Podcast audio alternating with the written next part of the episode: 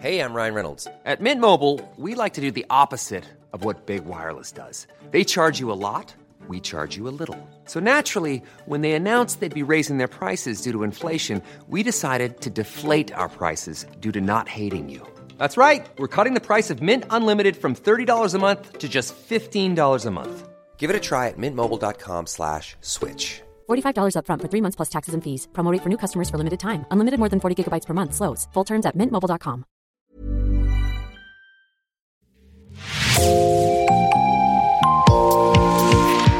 Bonjour et bienvenue dans l'actu dans la poche, le podcast quotidien d'actualité du Grand Sud-Ouest, signé Podcasting. Podcasting, ce sont des entretiens avec des journalistes, des médias indépendants de la région qui sont nos partenaires, mais aussi des séries, des longs reportages et des interviews. Je m'appelle Jean Berthelot de Lagleté et l'épisode du jour vous est présenté par Raphaël Larder de l'équipe Podcasting. Il est possible de redonner une seconde vie aux vieux vêtements, aux nappes rétro, aux médaillons désuets et aux rideaux de vos grands-mères. Les motifs à fleurs des années 80 et les chemises en jean reviennent à la mode grâce à la technique dite de l'upcycling, en français surcyclage, qui signifie littéralement recycler par le haut. À Bordeaux, le phénomène gagne du terrain. Les créatrices sont de plus en plus nombreuses à se lancer dans des boutiques indépendantes. Elles utilisent donc des objets du siècle précédent pour les magnifier et les revendre. Une démarche éco-responsable car la majorité des créatrices travaillent en circuit court. Les matières premières sont dénichées dans la même ville où elles sont transformées puis revendues. En 2021, la moitié des Français auraient déjà acheté des habits contenant des parties recyclées selon une enquête du ministère de la Transition écologique. L'industrie du textile est en fait hyper polluante. Elle est responsable de 10% des émissions mondiales de gaz à effet de serre. Selon les données d'Oxfam et de Novetic, 4 millions de tonnes de déchets vestimentaires sont jetés chaque année en Europe. Les vêtements sont portés 7 à 10 fois, tout au plus, et une benne en est jetée chaque seconde dans le monde. Dans la boutique Blue Madden, située dans l'hypercentre de Bordeaux, c'est ce combat contre la fast fashion qui a tout de suite convaincu Mathilde Miland. Derrière son comptoir, en bois, où elle accueille les clients, sept créatrices se sont installées moyennant un loyer. Des tréteaux quadrillent l'atelier, les machines à coudre, les ciseaux et les bombes de peinture sont posées dessus. La majorité des pièces réalisées dans cet atelier un peu bohème sont ensuite vendues directement dans la boutique. Blue Madden, en fait, c'est un lieu hybride où on vend des pièces vintage et des pièces de créateurs. Et donc on propose également euh, des pièces euh, qu'on appelle upcyclées, c'est-à-dire qu'on va retravailler de l'occasion pour refaire des vêtements neufs. Pourquoi c'était important? Moi j'ai démarré avec le vintage, donc c'est la friperie, c'est-à-dire euh, le vêtement d'occasion ancien. Et en fait je trouvais ça assez génial que des créateurs arrivent à s'emparer de pièces d'occasion qui parfois ont des petites taches, des petits défauts et en refasse un, bel objet ou un beau vêtement euh, neuf en ajoutant une touche d'originalité et surtout je trouve que ça permet d'éviter euh, tout simplement de jeter ce vêtement-là. Depuis 7 ans, la quarantenaire expose des artisanes et des artistes, comme elle aime à les appeler. Sur les cintres, les créations de Charlène Perret détonnent. Avant de lancer sa marque en 2019, Rinvest, elle travaillait à Kiabi, mais très vite le système la dégoûte, elle dénonce la surproduction, la surconsommation et une logique de rentabilité folle. Avant le Covid, elle jette donc ce domaine et devient créatrice, sa spécialité des vestes en jean retravaillées, remises au goût du jour. Je récupère des chutes de tissu ou des vêtements pour en refaire euh, bah, des nouveaux vêtements euh, embellis, on va dire. Donc ça par exemple c'est une veste en jean bleu clair que j'ai entièrement retravaillée en incrustant des empiècements de, tissu, donc c'est des, tweeds roses et euh, bleus. voilà, donc ils sont entièrement euh, cousu à la main. Donc là, il y a vraiment une recherche de, design euh, en fonction des tissus que je peux retrouver, de ce que je peux trouver. Combien d'heures de travail à peu près? Alors ça, ça, on est sur une demi-journée, je pense. Ouais, une demi-journée. Après, il faut trouver la veste également, euh, et puis la nettoyer, la restaurer si elle peut être abîmée. Et après, trouver les tissus que je peux mettre dessus, les couleurs qui vont bien, etc. Et vous vendez ça à 69 euros? Et ça, je vends ça à 69 euros. Je la trouve soit dans les brocantes, dans les Maüs, sur Vinted également. Enfin voilà, il y a une grosse recherche comme ça que je peux faire. Et c'est souvent euh, de la pièce unique, j'achète pas par lot. Donc euh, voilà, ça peut me prendre un petit peu de temps. Pour présenter ces pièces, il est affiché sur une petite pancarte modeuse engagée, Charlène Perret doit souvent faire de la pédagogie auprès du public pour justifier ses prix.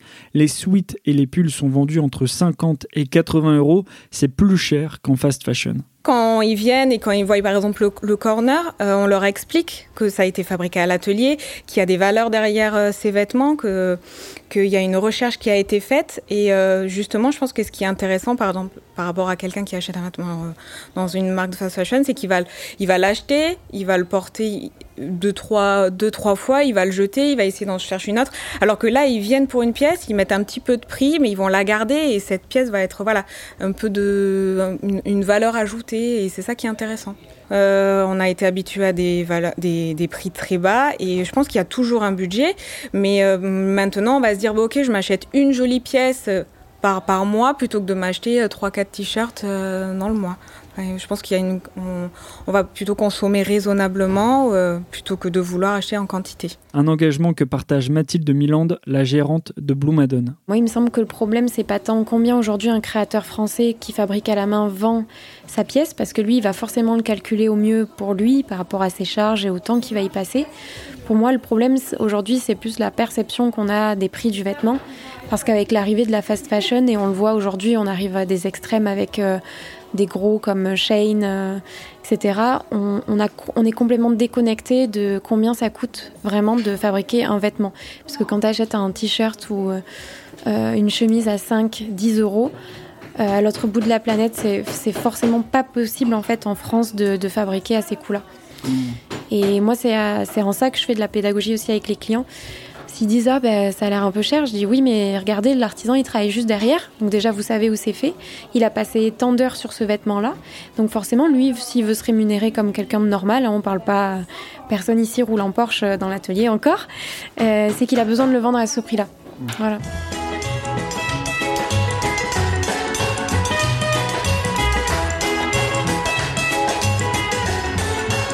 Souvenir, souvenir je vous retrouve en mon cœur et vous faites raffleurir tous mes rêves de bonheur.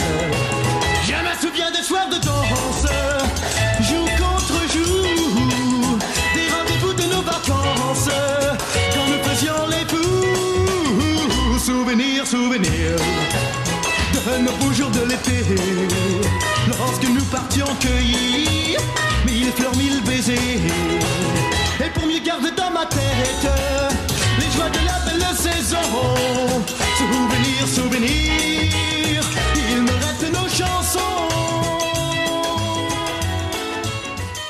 Sur les étagères de la boutique, Caroline de Valentine Bijoux expose elle aussi ses médaillons. Elle en a fait des boucles d'oreilles. Il y a des petits dauphins, des Vierges Marie plaquées or ou des formes plus contemporaines.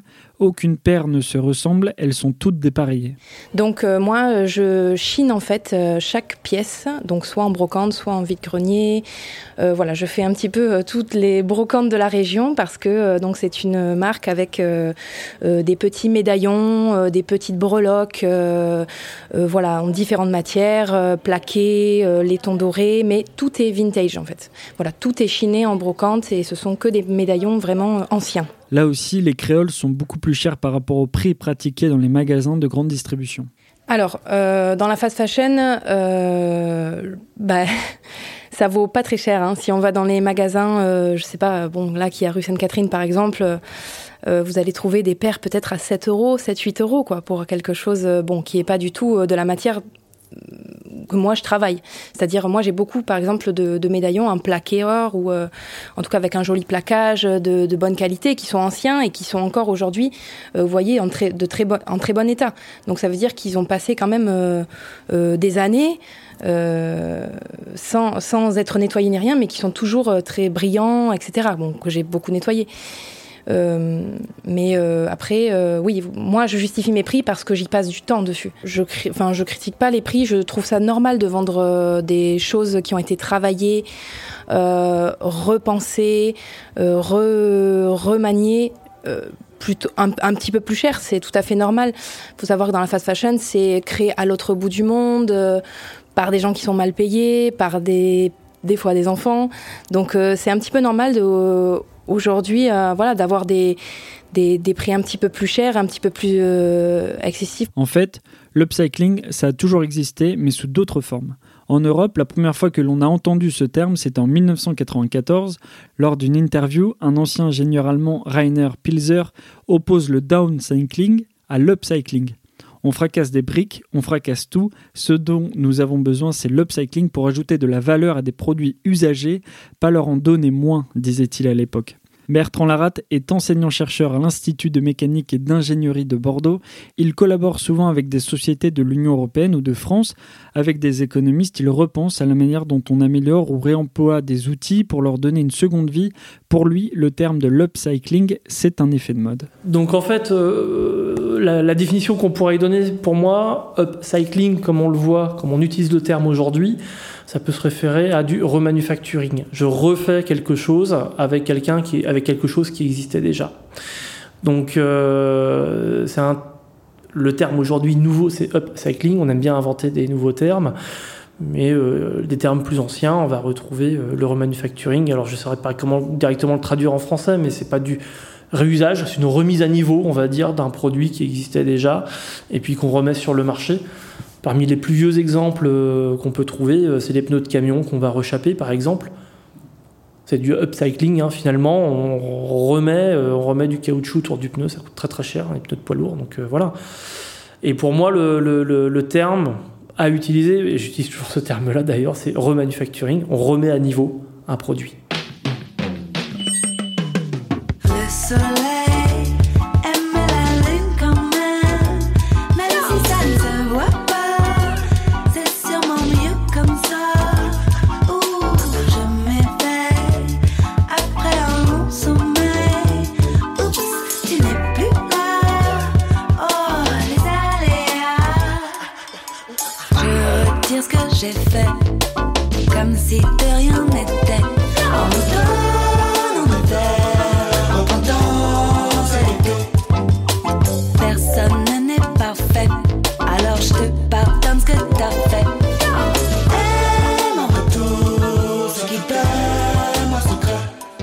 Pour l'ingénieur, les sociétés ont toujours utilisé les déchets et des matières premières pour construire à nouveau. Pour moi, il y a eu une perte euh, à un moment donné parce qu'on a toujours, l'homme a toujours depuis euh, plusieurs centaines d'années toujours réutilisé beaucoup de choses.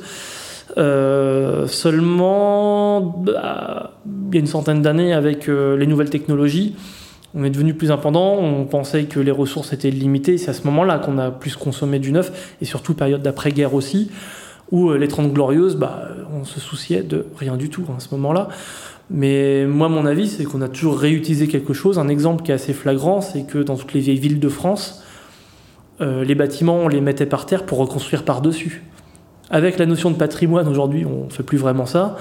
Euh, la Bastille est sous terre, euh, puis c'est les maisons aux alentours de la Bastille. Hein. C'est pas nouveau. Quoi. Pourquoi, après les 30 Glorieuses, se soucie-t-on aujourd'hui? D'où viennent les produits? Bertrand Laratte souligne, lui, l'effet des crises que nous traversons actuellement pour repenser la manière de produire. Après, ce qui peut changer, effectivement, ce sont des crises. Plutôt, bah, aujourd'hui, on a une crise euh, énergétique, on a une crise sur certains matériaux, minéraux, parce qu'on on se fournissait dans d'autres pays. Et euh, il y a forcément euh, des mouvances qui se créent de plus en plus fortes, euh, aussi des mouvances liées aux problématiques environnementales. Aujourd'hui, ça grossit très très fort, mais c'est toujours et c'est bien souvent un phénomène de crise qui génère ça. Donc une crise énergétique, une crise environnementale, une crise économique qui me dit, bah, en fait, on faisait tout ici. Et, puis maintenant, donc on, revient un peu à cet essentiel. Donc on, en arrive à une forme de limite de, notre modèle de consommation. Alors peut-être qu'il aurait fonctionné très bien s'il n'y avait pas autant de conflits, s'il y avait une notion de partage, etc. Mais aujourd'hui, euh, je pense qu'on euh, revient de plus en plus à ça, parce qu'il y a un phénomène, alors pas que de mode, alors il y a forcément des opportunistes qui se disent, bah, il y a un phénomène de mode, je me mets sur, ce créneau-là, alors qu'il n'y a pas forcément euh, de crise sur ce domaine-là. Je n'ai pas d'exemple en tête, mais il y a forcément des, euh, des opportunistes qui vont aller dans ce sens. Loin d'être un effet de mode, la tendance de l'upcycling va s'amplifier, mais peut-être pas sous le même terme. Euh, il va durer, mais peut-être pas sous ce même nom. Comme je disais, il y a quelques années, on appelait ça du remanufacturing pour moi. Euh, le upcycling, c'est le terme qu'on utilise aujourd'hui. pour moi, ça va forcément durer, pour une raison simple aussi, c'est que on a de moins en moins de ressources, ou du moins les ressources peuvent coûter de plus en plus cher. Donc forcément, on va, on va les piocher dans ce qui existe déjà, euh, que ce soit dans, dans, dans les métaux, euh, dans le textile ou autre. Euh, Aujourd'hui, moi je pense que entre relocalisation plus, on va dire, un meilleur tri de, de nos déchets qui fait qu'on va pouvoir réutiliser au plus proche de la source, ça peut que aller dans ce sens, à mon avis. À Bordeaux, l'upcycling ne touche pas seulement le domaine textile, d'autres créateurs et créatrices fabriquent des meubles, des vélos et même des potagers. Ces initiatives répondent aux enjeux imposés par le dérèglement climatique, circuits courts, revalorisation des déchets et produits durables. Mais encore faudrait-il que le phénomène touche le plus grand nombre avec un vrai changement des mentalités. L'upcycling pousse donc à acheter moins mais mieux, à rebours du système de surconsommation. Merci Raphaël Larder. C'est la fin de cet épisode de podcasting. Merci d'avoir écouté. Réalisation Olivier Duval, rédaction en chef Anne-Charlotte Delange, production Sophie Bougnot, Clara Echari, Myrène Garaïco-Echea, Inès Chiari, Raphaël Larder et Marion Ruot, coordination éditoriale et programmation musicale Gabriel Taïeb, iconographie Magali Marico. Retrouvez-nous chaque jour à 16h30 sur toutes les plateformes d'écoute. Podcasting, c'est l'actu dans la poche.